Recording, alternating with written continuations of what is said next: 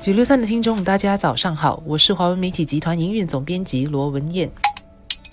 九六三好 FM 的听众，大家早上好，我是吴欣迪，联合早报和联合晚报的总编辑。今天我们就来谈谈手足口症吧，它是个相当普遍的疾病，特别是五岁以下的儿童更容易患上。那么它最近呢，又引起了。公众的关注，这主要是因为新病例又有飙升不下的这种趋势。根据卫生部上个星期四所公布的最新每周的数据，我们前个星期出现了一千两百二十九起手足口症的新病例，比去年同期呢多出了五十四八千，更是过去两年多来的一个新高。那么之前的一个星期，手足口症的新病例也接近一千两百起，达到了一千一百六十起。还好的是，这一次呢，没有任何的学前教育中心被当局下令要停课。不过，有七所学前教育的机构被列为手足口症的这个传播群，也就是说，卫生部会密切的关注这几所学前教育机构的疫情的发展。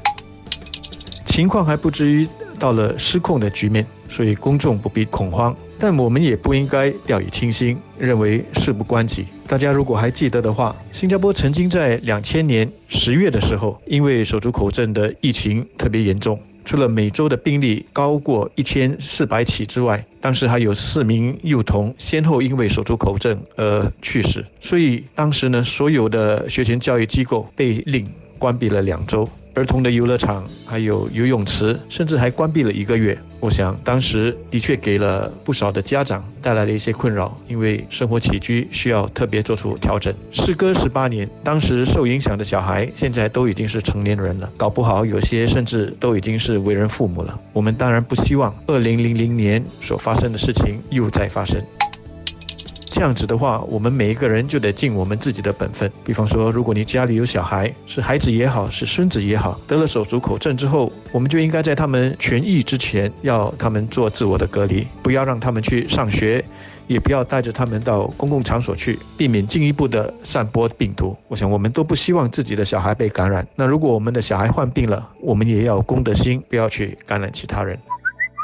其实大人也应该注意，以手足口症来说呢，小过五岁的孩童更容易患病，但成人和其他的年龄的小孩子都有患病的风险。对大人而言，患上手足口症后呢，也会出现手脚出疹、嘴巴生疮、发烧等等病症，在有些情况下可能会比孩子们更严重，可想而知会是相当难受的。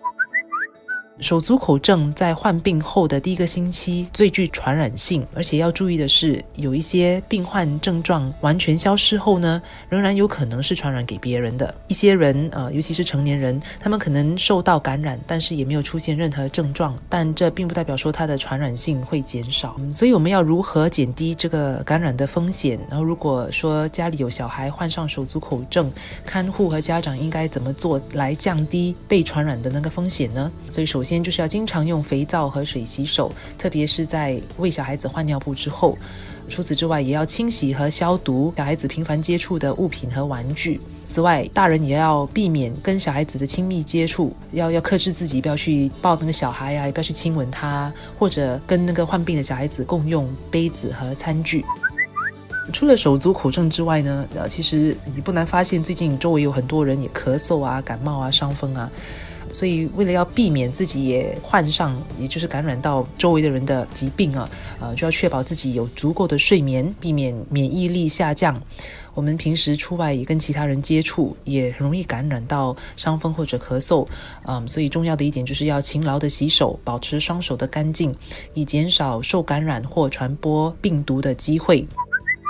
这段时间呢，也有不少国人会趁着国庆日的长周末啊，这段时间也正好是欧洲的夏天季节，出国旅游。在出国旅游期间呢，也比较容易会受到病菌的感染哦。所以我们在出国之前，你要做好准备。我们人在国外的时候呢，也要处处留意卫生和保健，避免在出国期间或者回来之后病倒。在出国之前呢，可能可以向医生查问说是否要打特别的疫苗。此外呢，在旅行的时候，最常感染上的病症也包括腹泻啊、咳嗽。伤风和感冒，呃，尤其是在卫生环境比较差的国家里，啊，或者有四季的那个地方，在出国的时候，或许容易受到当地美食的那个诱惑。即便是美食当前呢，也不要忘了病是从口入的，尤其是水土不服的时候，就更容易患上腹泻。所以，当你旅行的国家的当地的烹调方方法未必干净卫生，呃，加上旅行时候也可能边走边吃哦，而且三餐不定时，所以在这方面你要小心。总之，要多喝水，而且是喝瓶装的水哦，还要勤劳洗手，还有确保自己有足够的睡眠。